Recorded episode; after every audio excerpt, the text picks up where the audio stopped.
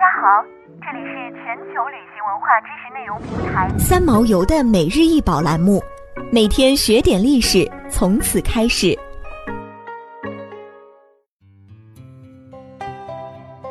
火焰烹饪陶器高六十一厘米，直径五十五点八厘米。在二十世纪初发现这个陶器和其他类似陶器的考古学家们认为，陶器上沿锯齿般的边代表的是火焰，所以这种陶器被称为火焰陶器。其鬼斧神工的设计以及在这种繁复设计之下展现出的和谐之美，让人无法用语言表述。这充分体现了日本绳文时代人们精妙的创意与精湛的手艺。在这类容器中，常常能找到已碳化的食物，它们总体的保存状态比普通的陶土容器要好。从实用的角度分析，古时候的人们烧制陶罐的目的应该是用来装东西或煮饭，但是很明显，火焰型陶器罐口的独特设计让这两个实用功能都变得十分困难，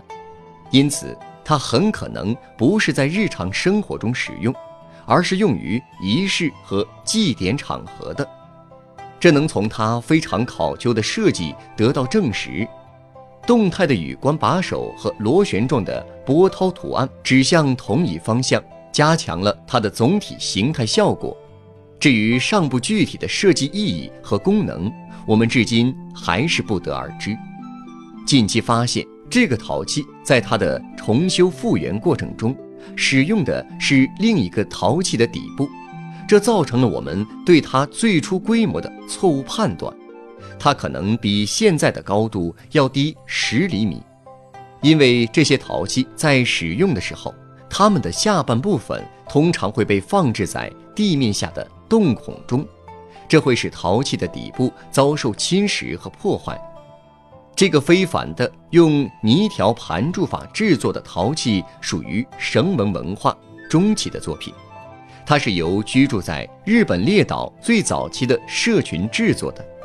这些社群多选择沿海地带山岩洞穴或树穴居住，利用弓箭通过采集和渔猎为主要的生产活动，维系氏族生活。这群人被称为绳文人。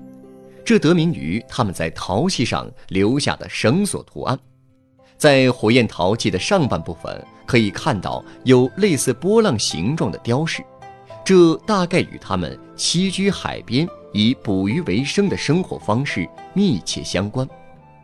绳文人是二至三万年前最早生活在日本列岛的古人类，属于老蒙古人种。据说他们是新石器时代迁徙到日本列岛的民族，但是这个说法存在争议。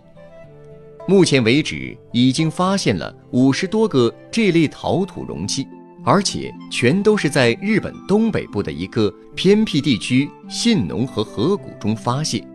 火焰型陶器可以称得上是绳纹陶器的代名词，而克利夫兰艺术馆收藏的这件火焰陶器。更是其中的上乘之作，容器表面喷薄欲出、遒劲有力的装饰独具风格，代表了绳文文化极具创造力的成就。想要鉴赏国宝高清大图，欢迎下载三毛游 App，更多宝贝等着您。